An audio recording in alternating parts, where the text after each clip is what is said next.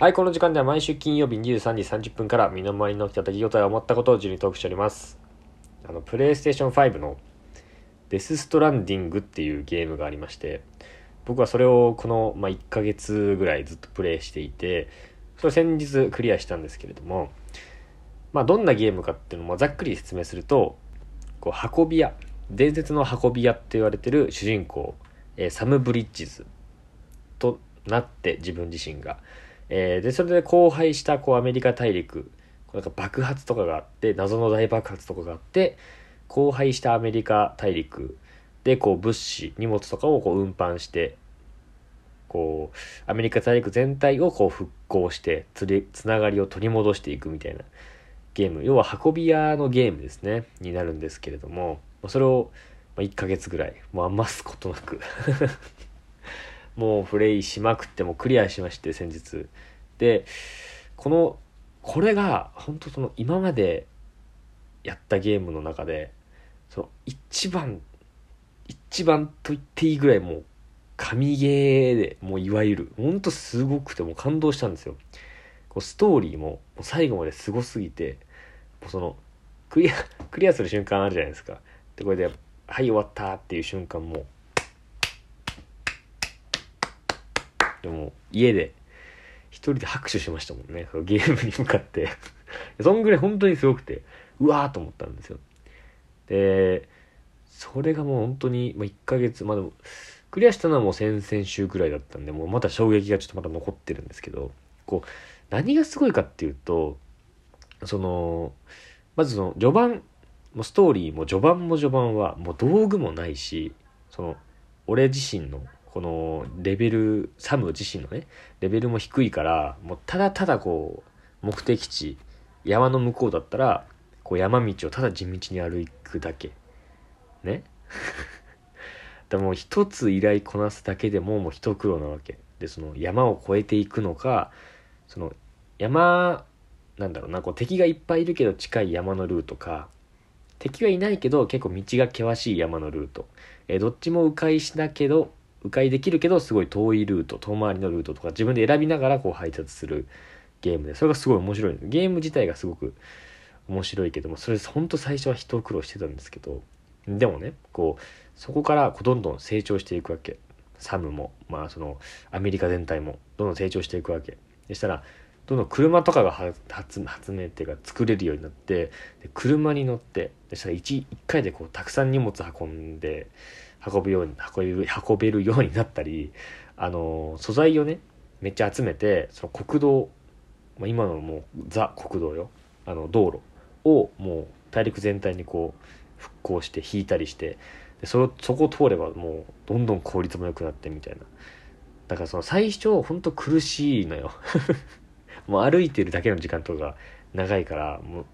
だからこそこう復興してもうめちゃめちゃ楽に配達できるようになったらめちゃめちゃ感動するの。うわこの道俺歩いてたなとかっていうところ車でブーンって行ったりね、うん、すごいね感動するんですよ。でそのストーリーの進め方自体もすごくてそのラストの終わりの方にアメリっていう、まあお姉ちゃん的存在だった人が、まあ、サムがね主人公は慕ってた人が、まあ黒幕だったみたいなことに気づくんですよ。ね、でその決着の舞台みたいなのがもうすごいのビジュアルもプレイステーション5丸出しみたいな。もう太陽ボカーンみたいな、うん、めちゃめちゃ綺麗な、まあ、なんか要はサンズの川みたいなステージで、まあ、ステージっていうか、まあ、場所で最後言うわけアメリが。その黒幕がね。この川を私が渡りきったら世界を滅ぼすっていうわけ。ね。それで拳銃を渡されるの。アメリの方からね。サムに拳銃が渡されてで最後はあなたが選びなさいって言って歩き出すわけ向こうに。うん。でそれまでねこれまでのこう2人の関係性も振り返ってて、まあ、すごい感動的その再会したんだよそのまあストーリーを言うとね再会したけど黒幕だったってなってその再会自体が感動的なんだけど世界滅ぼせるんなら、まあ、撃たなきゃいけないかって俺は思ってさもうバンバン撃ったわけ後ろから。もう走っ歩いてっちゃう姿をバンバンバンバン撃ったんだけどもう何発撃ってもその通り抜けちゃって当たらないわけそのアメリに。であれ？と思って。で前にこう立ちふさがってもダメでいやどうすればいいんだよとか思って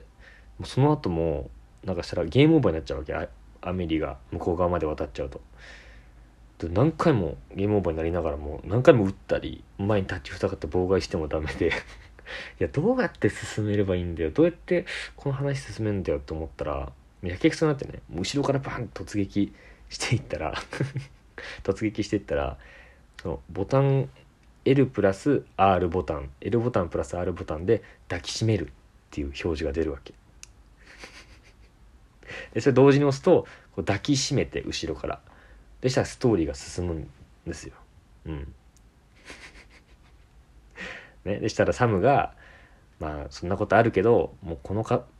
もうななんていうの、まあ、その滅ぼさなきゃいけないとかそういうのもあるけどその一人で背負い込まないで一緒に考えようって。ね拳銃はこんな使い方じゃダメだよみたいな。人を殺す風に使ったらまた同じ過ちを繰り返すみたいな。ことを言って止めるわけアメリを、ね、でアメリもそう気づいてはあみたいな。でそれ見てさうわ俺なんてな なんて薄情な人間なんだと思って俺が。もう後ろからバンバンバンバン撃って。いやもう世界を止めてダメだとか思いながらバンバンバンバン撃って。いやもう情けなくなったねあれね、ストーリーすごいのよ。進め方もちょっとすごくて。そう。であとね BB っていうまあ胎児あのお腹のお母さんのお腹の中にいるような子供をもう装備品としてそのポットになんかホルマリン漬けみたいなポットに入れて持ち運ぶわけ、まあ、装備品として。うん、でなんでかっていうともうそれによってその胎児って生きてるけどまだ生まれてきてない。